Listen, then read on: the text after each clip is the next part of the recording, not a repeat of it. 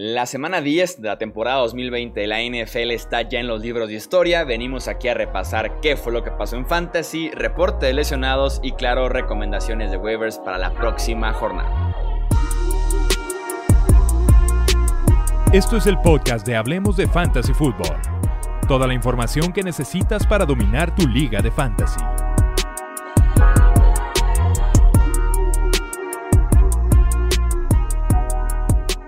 Tal amigos? ¿Cómo están? Bienvenidos a un episodio más del podcast Hablemos de Fantasy. Yo soy Jesús Sánchez y es un placer que me acompañen nuevamente para justamente hablar de Fantasy Fútbol, lo que pasó en esta jornada número 10 y claro, dar nuestras seis recomendaciones en este caso. Tenemos cubiertas cada posición del Fantasy, entonces nos espera un muy buen episodio y están aquí los expertos de Hablemos de Fantasy para justamente analizar estos waivers. Saludo a cada uno de ellos. Mario Cabrera, ¿cómo estás? Bienvenido. Hola amigo, todo excelente, un placer estar aquí. Saludos a todos. Arturo Stender, ¿cómo estás? Bienvenido. ¿Qué tal, Chuy? Muy bien, ¿y tú? Saludos, muchachos. Muy bien, también, muchísimas gracias. Y por último, Wilmar Chávez, ¿cómo estás, Wilmar? Bienvenido. Hola, Chuy, muy bien, gracias. Un saludo para ti, para Mario y para Arturo también. Vamos a arrancar con lo que pasó en esta jornada número 10, específicamente con el reporte de lesionados que tenemos varias que comentar, sobre todo en la posición de quarterback. Empezamos con Drew Brees de los New Orleans Saints. Tiene tres costillas fracturadas del costado izquierdo, dos costillas fracturadas del derecho y complicaciones en el pulmón. Está fuera por tiempo indefinido Leí un reporte que por ahí decía que optimista serían tres semanas, pero a mí me gustan que sean como cuatro a seis semanas esta lesión que tiene Drew Brees, además de un hombro que también venía arrastrando en las últimas semanas. Tenemos la lesión de Teddy Richwater, el quarterback de los Panthers, esguince del ligamento medio colateral. Se reporta que es un esguince leve y se evaluará día a día, aunque está en duda su participación para la semana 11 contra los Lions, sobre todo porque los Panthers ya nos aplicaron la semana pasada un día a día, que terminó siendo semana a semana, aunque parece que Teddy sí pudiera estar disponible para el próximo domingo. Y tenemos, eh, por último, en los quarterbacks, a Drew Locke, el quarterback de los Denver Broncos, lesión de costillas. Big Fan yo dijo que Locke está muy adolorido y se también evaluará día a día, pero que su preparación durante la semana también será un determinante para definir su participación el domingo ante los Dolphins. Hablando de corredores, tenemos a Jamichael Hasty de los San Francisco 49ers, tiene una fractura de clavícula, abandonó el juego y después informó de la fractura, se reporta una, una ausencia prolongada porque debe someterse a cirugía y tomando en cuenta los tiempos de recuperación, la posición, que vienen ya de regreso algunos corredores en ese backfield, prácticamente Hasty deja de ser ya opción en el fantasy. Mike Davis de los Panthers tiene una lesión en el pulgar, estuvo fuera del juego durante el tercer cuarto mientras le hicieron radiografías y le pusieron protección en el pulgar, pero regresó para el último cuarto. Y para cerrar en la posición de wide receiver tenemos que reportar la de Tyler Lockett de los Seattle Seahawks. Tiene un esguince leve, de rodilla. El head coach Pete Carroll dijo que no es algo serio, pero fue declarado inicialmente como que no participó en la estimación de la práctica de Seattle el lunes. Eh, preocupa un poco porque los Seahawks tienen semana corta, reciben el jueves a los Arizona Cardinals.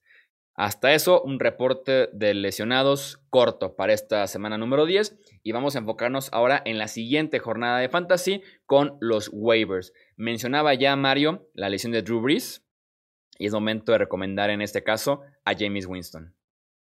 Sí, ahora sí que lo contrataron porque pues ya la edad de Drew Brees era posible de que se perdiera algunos partidos. Creo que era algo Sean Payton tenía ya presupuestado y por eso lo, lo trajeron. No creo que Taysom Hill vaya a ser el quarterback titular. Obviamente lo van a utilizar como lo han venido haciendo, pero Winston va a ser el, el coreback a buscar en, fantasy y hay que recordar que en 2019 fue el quinto mejor coreback en puntos totales todo el año y por juego promedió 320 yardas y dos touchdowns. Entonces hay que mencionar también que tiene un buen arsenal, tiene posiblemente uno de los mejores corredores de toda la liga, a un muy buen receptor en Michael Thomas, tiene a Jared Cook en la posición de alas cerradas, también tiene a diferentes receptores ahí entre Trequan Smith, Emmanuel Sanders, además de que lo podemos tomar ahorita y para las siguientes tres semanas van a tener enfrentamientos muy favorables porque juegan contra Atlanta en casa. Luego visitan a Denver y visitan de nueva cuenta a Atlanta. Definitivamente, si estás corto en la posición de, de coreback o si necesitas hilar victorias para colarte ahí a playoffs, que de la mano de James Winston te puede ayudar. Obviamente va a tirar algunas intercepciones porque es su estilo de juego, pero pues nos da el potencial de, de igual hacer más de 20, 25 puntos por partido. Entonces, creo que sí es muy buena opción para, para buscar esta semana. Vamos con la siguiente recomendación de waivers. Ya la habíamos mencionado en otros episodios, tiene por ahí un 65, un 70% eh, de dueños ya en fantasy, pero vale la pena seguirlo buscando si en sus ligas están en ese 25, 30, 35% de disponibilidad. Es Damien Harris Arturo, el corredor de los New England Patriots. De hecho, acabo de, checarlo en, las ligas de NFL y está al 28%, lo cual se me hace verdaderamente increíble. Eh, definitivamente, digo, creo que todas nuestras opciones de, de, de, waivers esta semana tienen pros y contras, pero híjole, yo creo que Harris específicamente es el que menos contras tiene. Eh, definitivamente es el más talentoso del backfield eh, de, de Nueva Inglaterra quizás eh, las únicas dos contras que puedo, llegar a pensar que eh, pueda tener es este, pues el manejo del backfield de Bill Belichick, que puede ser que, eh, en un día se le ocurra pues, darle la mayoría de las acorreos a, cualquier otro corredor, pero en teoría debería ser él el indicado, la verdad. Y, pues claro, quizás otro, otro contra es que mucha gente le tenga miedo al regreso de, de Sonny Michel, pero híjole, comparados este, eh, frente a frente, la verdad es que no tiene nada que hacer. También Harris es una excelente opción y, es definitivamente el más talentoso del backfield. Cuando menos es mi favorito. Eh, no sé qué opinan ustedes, muchachos.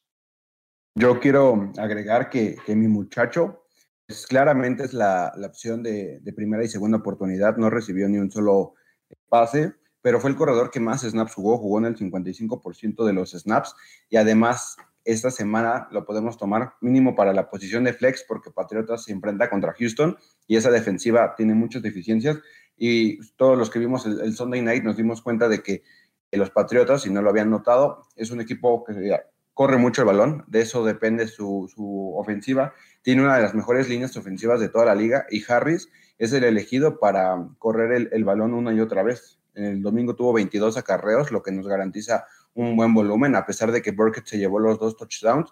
Eh, Harris fue el que estuvo ahí en, primeras oportunidades acarreando el, el, ovoide. Creo que es una muy buena adquisición para ganar en semana 11.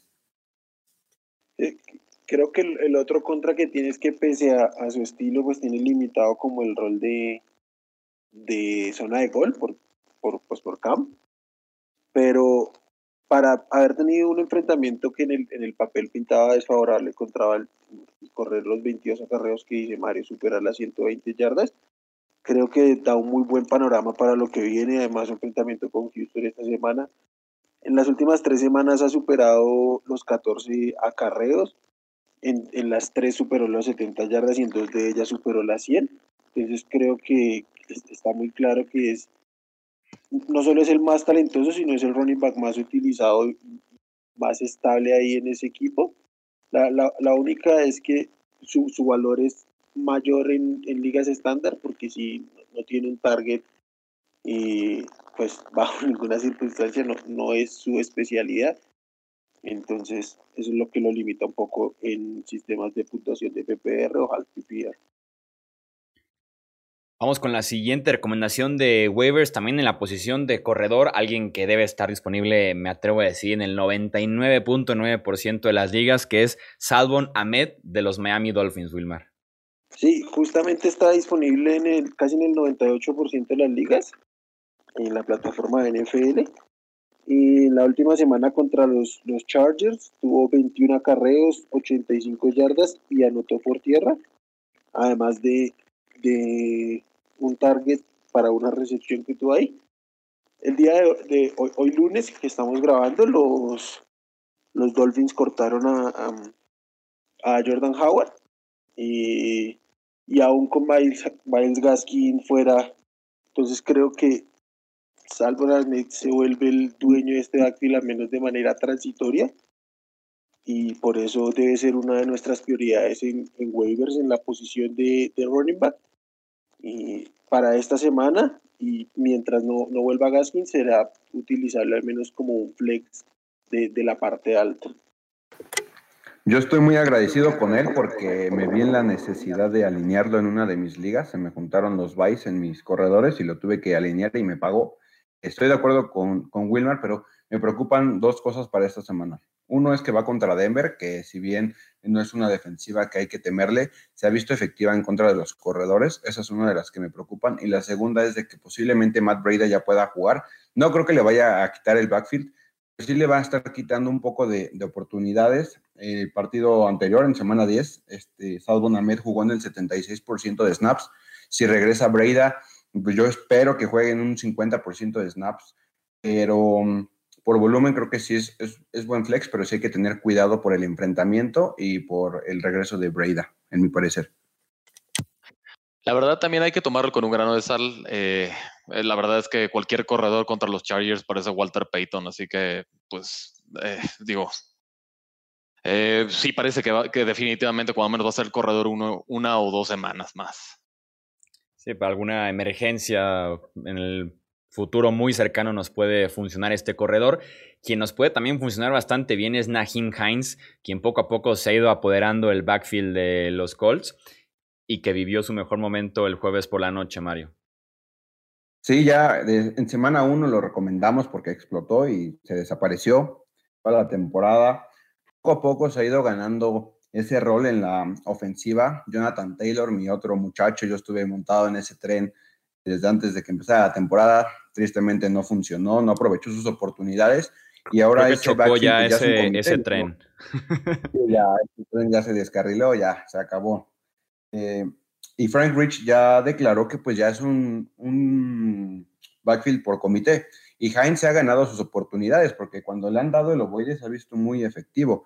Apenas el jueves 12 acarreos, que fue la mayor cantidad en la temporada para él. Tuvo 70 yardas terrestres y un touchdown. Por aire tuvo 5 recepciones en 6 targets para 45 yardas y otro touchdown. También fue el que más snaps jugó y sin duda es el que tiene la mayor confianza. Bueno, Rivers es el que le tiene la mayor confianza en el juego aéreo por la versatilidad que le, que le ofrece. Además, quiero aquí aclarar que si lo podemos tomar en waivers y de casualidad todavía están sus ligas, pueden tomar a un flex de aquí hasta la semana 15, que estamos hablando de semifinales para el fantasy, porque vean sus, sus matchups.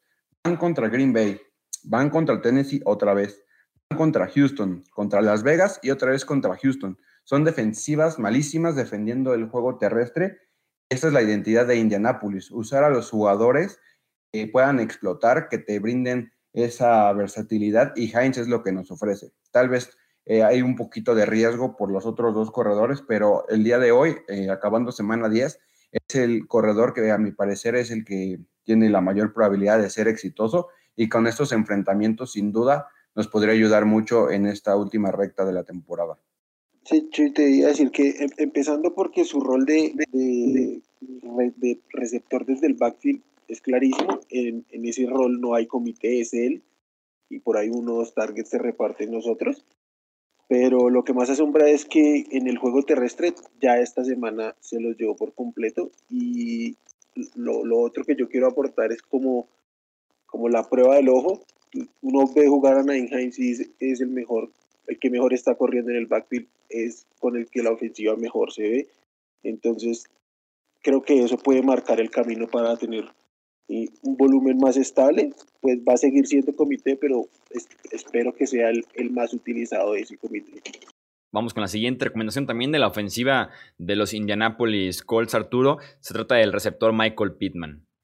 Pues sí, este, la verdad es que lo que yo veo de positivo de, de, de Michael Pittman es, es la, el volumen. La verdad es que creo que Rivers ha, mostrado un poco más de, química con él que con el resto de los eh, el resto de los receptores. La verdad es que la, las contras que le puedo ver es que Rivers distribuye muchísimo. Y, y, pues la verdad es que Indianapolis es un equipo que, corre primero. Entonces, eh, claro, eh, puede ser muy interesante la opción, eh, especialmente si tienes un, wide receiver que cubrir. Hay que checar en su próximo enfrentamiento contra Green Bay. Probablemente Yahir Alexander este, pueda perderse por lesión. Entonces, ahí sí podría decirte que en este enfrentamiento me gustaría, me gustaría un poco más Michael Pittman. Yo también quisiera agregar al comentario de, mi amigo Arturo, que fue el receptor que más snaps jugó y el, más utilizado. Tuvo ocho targets, ya lleva 15 targets en los últimos dos partidos y también lo utilizaron en una reversible para 21 yardas. También hay que destacar que tiene un físico increíble y una velocidad también impresionante. Es ese tipo de receptores que pelean el balón en el aire 50-50 y Rivers le encanta hacer ese tipo de locuras eh, si Indianapolis se encuentra perdiendo el, partido, va a tener que lanzar algunos bombazos y va a buscar a Pittman por sus habilidades. Y lo que mencionas contra Green Bay es cierto, tal vez si juega Jair Alexander puede tener un partido difícil, pero en semanas 12 y 13 tiene buenos enfrentamientos porque se va otra vez contra Tennessee, que ya brilló contra ellos el jueves, y luego va contra Houston, que también no, no intimidan a nadie eh, eh, los, los, cornerbacks. Su, mejor cornerback es Bradley Robbie, con eso les digo todo, es, malísimo y es el mejor en, ese equipo. Entonces, creo que en ligas half PPR y PPR sí nos ofrece un, un buen techo Michael Pittman Jr. Y para cerrar, para terminar de cubrir todas las posiciones, tenemos la recomendación de Logan Thomas, el ala cerrada de Washington, Wilmar. Sí, Chuy, el, el, el Titan de, de Washington, que ya lo hemos recomendado varias veces acá, tiene sus altibajos, pero ha tenido un volumen y digamos constante a lo largo de, la temporada, siempre al menos cuatro targets. Entonces, por volumen y ante la precariedad de la de la posición, pues siempre hay que, que considerarlo. La, la, semana que viene, la semana 11, se va a enfrentar a Cincinnati, que es la segunda peor mm, defensiva contra los Tyrants es un enfrentamiento muy favorable, donde seguramente ese volumen puede crecer y tenga muchísima chance de anotar por, por la misma defensiva a la que se está enfrentando. Creo que la llegada de, de Alex Smith a los comandos le, termina favoreciendo porque claramente es un, un más experimentado, más talentoso que lo que les estaba representando Kyle Allen. Entonces por ahí por ahí tiene el upside y, tiene muchísima, muchísima disponibilidad en este momento la Sí, lo quería mencionar eh, rápido para todos aquellos que tengan a Chris Carson. Se me hace que no va a jugar, no ha practicado y como es semana corta, lo más seguro es que lo guarden para la semana 12. También Carlos Hyde ya dijeron que están apuntando a esa semana para que regrese. Y Alex Collins, que lo activaron del escuadrón de prácticas, pues le quitó el rol de, de titular a DJ Dallas. Carrió el ovoide 11 ocasiones para 43 yardas y un touchdown. Además tuvo dos targets, una recepción y cuatro yardas. Una cosa que hay que mencionar aquí es que Pete Carroll apenas dijo el lunes en una entrevista que le gustó mucho lo que vio de Collins, eh, cómo corre con esa agresividad, con esos cortes que hace y incluso, bueno, e incluso, perdón, mencionó que cuando regrese Carson o Hyde le podrían mantener un rol por lo bien que se ha visto, aunque esto podría no suceder, mínimo para el jueves, si nos ayuda, si necesitamos un corredor, si está en bye alguno de tus running backs, puedes buscarlo, no creo que muchos los vayan a, buscar y pues te puede otorgar la oportunidad de, anotar en un duelo que pinta que va a ser de, muchos puntos. De hecho, hay rumores, que, dicen que Rashad Penny regresa, ¿no? Sí, pero para mí Rashad Penny es un muertazo. O sea, Tony Michel fue tomado en esta misma draft y es mejor que, que Penny. O sea, con eso te digo todo. Para mí, Penny no, es nada. Yo, yo, aún no pierdo la fe con, con Rashad Penny, pero por, lo que le alcancé a ver en, en, términos de oportunidades el año pasado, pero no creo que este año llegue a ser relevante en algún momento. Y quiero, quiero como añadir que este, Collins me parece como uno de esos jugadores que puedes dejar pasar en los waivers y agarrarlo muy tempranito en la mañana del miércoles o durante la madrugada si quieres y como agente libre no perder la prioridad y tenerlo ahí en caso de que, de que Carson no, no se presente. Seguramente si no se presenta va a volver a tener el rol principal porque viniendo del, del Practice Squad estuvo casi en el 50% de los, de los snaps, mientras que eh, DJ Dallas solo estuvo en el 33% de los de waivers profundos para esta semana 11. En la posición de coreback, Kirk Cousins de los Vikings, Daniel Jones de los eh, New York Giants, corredores Wayne Gallman de los New York Giants también, running back el Embalash de los Chargers, que ya lo mencionabas también en el episodio de la semana pasada, eh, ojalá hayan aprovechado. En los wide receivers tenemos para recomendar a Jalen Rigor de los Eagles, Marqués Valdez Scanling de los Green Packers, Josh Reynolds de los Rams de Los Ángeles, que poco a poco ha ido jugando más snaps, y también Allen Lazar de los Packers, que pudiera ahora sí ya regresar esta semana. Se habló muchísimo de que volvía en la semana 10, al final de cuentas se mantiene inactivo, pero ahora sí pudiera ser ya eh, activado. Y nuevamente soltar el nombre de Jordan Reed, el ala cerrada de los San Francisco 49ers. Eso es todo entonces por este episodio de waivers de cara a la semana 11. Recuerden seguirnos en Hablemos Fantasy en Twitter, Hablemos de Fantasy Fútbol en Facebook para que estén al tanto de toda la información de la NFL en el universo específicamente del Fantasy Fútbol. En nombre de Mario Cabrera, Arturo Stender y Wilmar Chávez, yo soy Jesús Sánchez y eso es todo por este episodio. Gracias por escuchar el podcast de Hablemos de Fantasy Fútbol. Para más, no olvides seguirnos en redes sociales y visitar hablemosdefutbol.com.